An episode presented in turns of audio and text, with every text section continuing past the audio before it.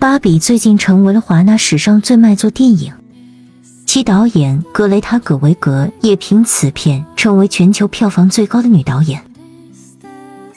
不过，大杀四方叫好叫座，又不乏极大话题性的芭比，其实也有一些遗憾。比如，据说有“葛导亲闺女”之称的希尔莎·罗南，就因时间问题，未能在这部影片中客串。事实上，罗南和芭比主演马格特·罗比这两位当下最具影后像的年轻女星，早已在三年多前的《玛丽女王》中合作过了。后者同样出自一位女导演之手，身上也同样具有浓厚的女性主义色彩。然而，很不幸。《玛丽女王》却不是一部成功电影，票房、口碑都没能激起任何火花。《玛丽女王》讲述的是16世纪欧洲的两位著名女王——英格兰女王伊丽莎白一世和苏格兰女王玛丽一世的故事。两个女人是表亲，但宗教信仰完全不同，也因此威胁着彼此的地位。她们均处在权力顶端。却常常身不由己。通过战争、谈判等手段竞争了数年后，最终伊丽莎白女王将囚禁了多年的玛丽女王以叛国罪处决。这本身就是一段充满阴谋、背叛并涉及宗教、战争的精彩故事。但由于影片缺乏足够的背景交代，时间线也有点混乱。对不了解英国历史的观众来说非常不友好。丽莎白女王就是英国史上著名的童贞女王，她信奉新教，才华杰出，以其开明政策而著称。执政期间，她战胜了包括苏格兰女王玛丽一世在内的众多政敌，造就了自己的时代。同时，她也因为童年被自己同父异母的女王姐姐监禁的经历，而始终缺乏安全感。她的姐姐也叫玛丽，其有着“血腥玛丽”之称的都铎王朝第四任君主。苏格兰的玛丽女王则是为王位而生，出生六天就继承了王位，后赴法国，并在十六岁时嫁给法国君主弗朗索瓦二世。有意思的是，在由凯特·布兰切特主演的电影《伊丽莎白》里，弗朗索瓦是伊丽莎白的追求者之一。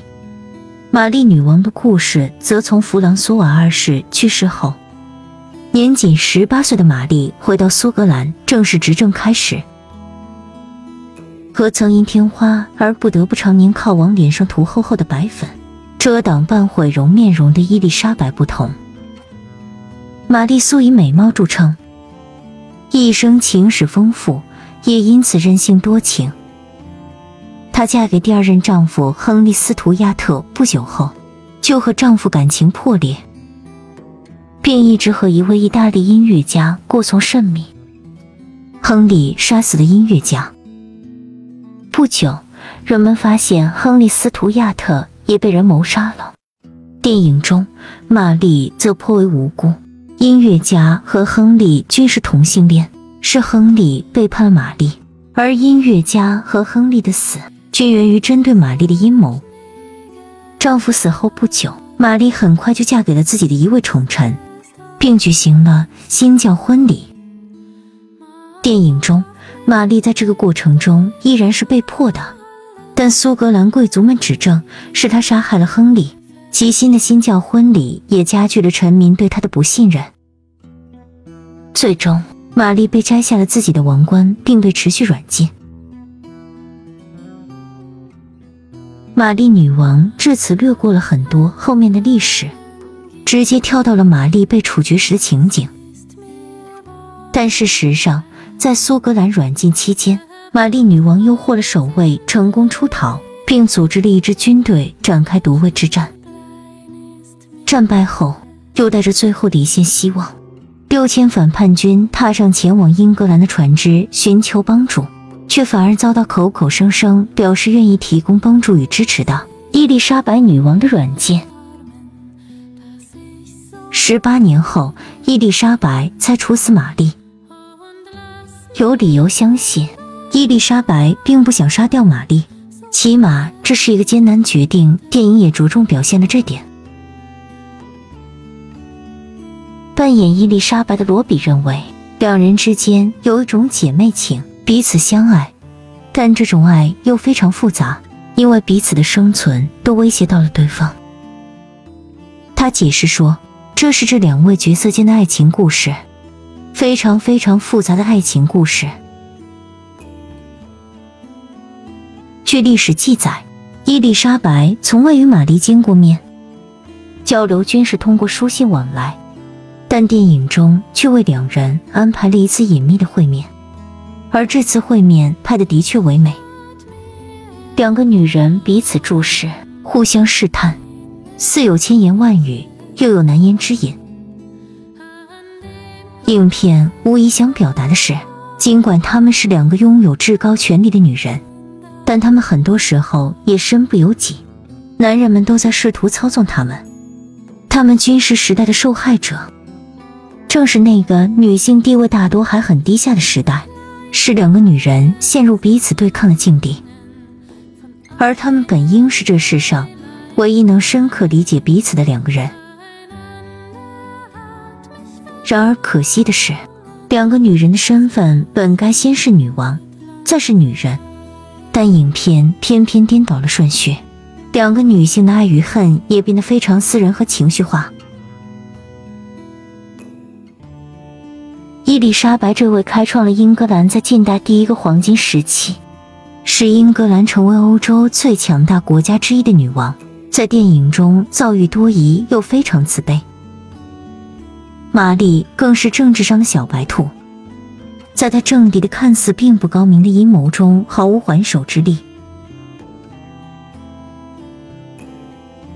虽然政绩不如伊丽莎白，但历史上玛丽不仅只有美貌，其美貌里也包裹着极大的野心。同伊丽莎白的梦魇，另一个玛丽女王一样，苏格兰的玛丽也是虔诚的天主教徒。欧洲大陆普遍接受的唯一宗教。玛丽借由人民对新教的排斥，对外拒绝承认伊丽莎白为英格兰女王。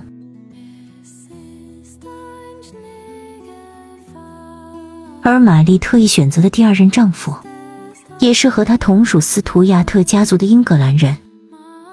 即使和丈夫关系破裂，她仍生下了具有苏格兰和英格兰王位继承权的儿子。这无疑都是对伊丽莎白赤裸裸的挑衅，而在需要伊丽莎白支持时，玛丽也会放低姿态，请求伊丽莎白做她孩子教母，以此为契机与其交好。对此，电影中的表现只是浅尝辄止。电影最终，伊丽莎白因为不得已处决玛丽的决定而流下了热泪，但要知道。在宫廷权力的游戏中，别说眼泪、亲情、友情、爱情，都是最浅薄、最危险的羁绊。一五八七年，玛丽女王在世的最后一天，她穿着一身红裙，惊艳了刑场。但实际上，她的死不仅悲壮，也极为悲惨。据说，戴着面罩的行刑官似乎是喝醉了酒。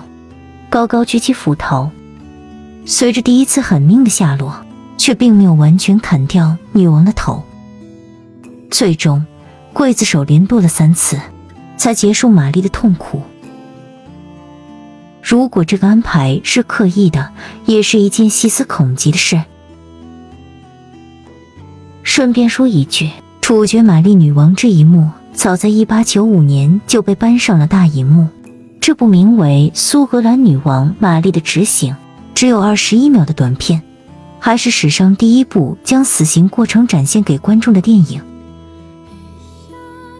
值得玩味的是，两位玛丽女王让伊丽莎白仇视一生，但她从第一个玛丽女王手中得到王位，苦心经营一生，又把她传给了第二位玛丽女王的儿子。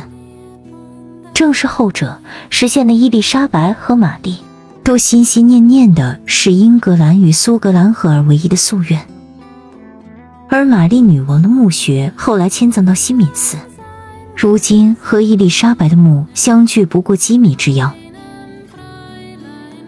不知两位女王是否在另一个世界，对彼此的爱恨纠葛已做了了断。